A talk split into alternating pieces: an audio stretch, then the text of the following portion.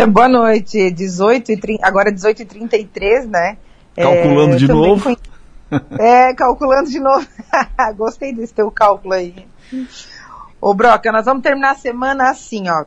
Jorginho Melo anunciou o presidente do IPREV, que é o Instituto de Previdência do Estado de Santa Catarina, tá? Enquanto outras secretarias permanecem ainda na mesa de negociações, né? O IPREV, então, agora já tem um novo presidente. É, quem vai, quem assumiu a pasta é o Vânio Boing.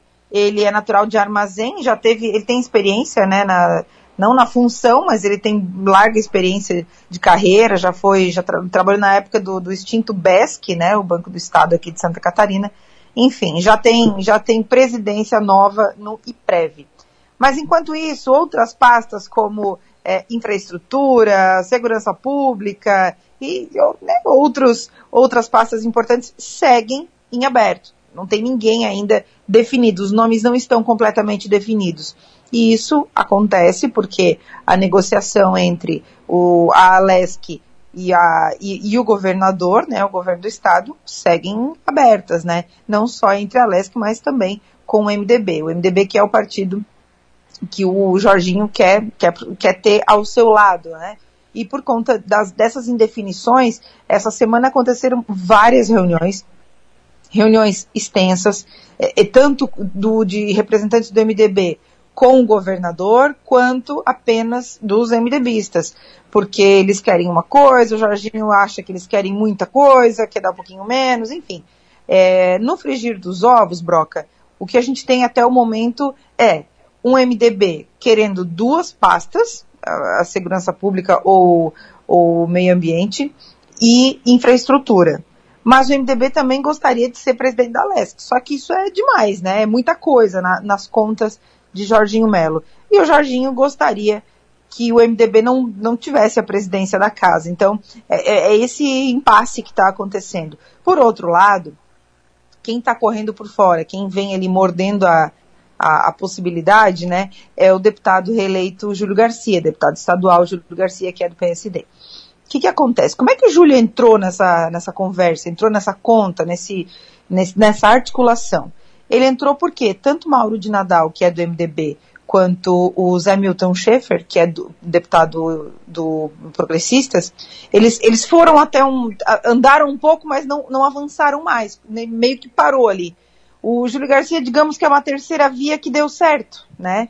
Ou que pode dar certo.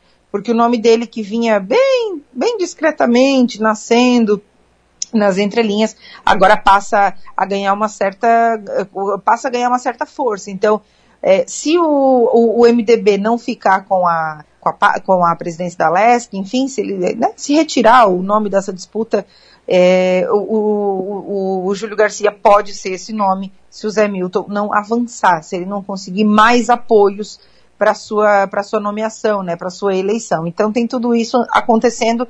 Mas ontem o deputado Ivan Nats encaminhou uma mensagem para alguns colegas da imprensa dizendo que se o, o, se o Zé Milton, né, é, não, não conseguir avançar, enfim, a solução seria buscar um outro nome de confiança, palavras dele, tá? Abre aspas.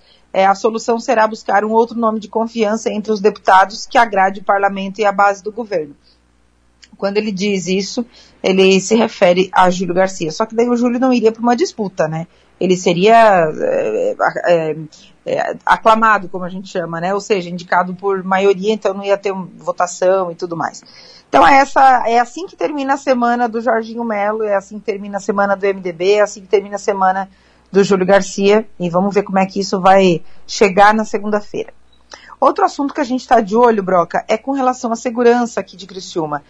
Ah, nos últimos dias, especialmente desde o primeiro dia de janeiro até agora, a gente tem visto crescer os casos, de, os casos de violência na nossa cidade, coisa que chama atenção, porque a gente tem, os índices de violência sempre precisam baixar e tudo mais, mas aconteceu alguma coisa fora da curva, tem alguma coisa a mais acontecendo aí. Né? E, e o, o, prefeito Cléber Salvário está licenciado, ele não está prefeito nesse momento. Quem assumiu, claro, foi o Ricardo Fabres, o vice. É, a gente não vê nenhuma grande movimentação efetiva nesse momento com relação a isso. O prefeito chegou a fazer um vídeo, disse que iria encontrar com o governador nos próximos dias, tal, mas ficou por isso.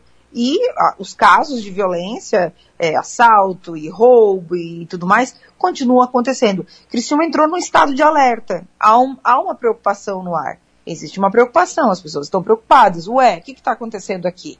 E, e, e, a população entrou nesse, nesse estado de alerta. Ah, mas é comum um aumento de casos nessa época do ano. Calma lá.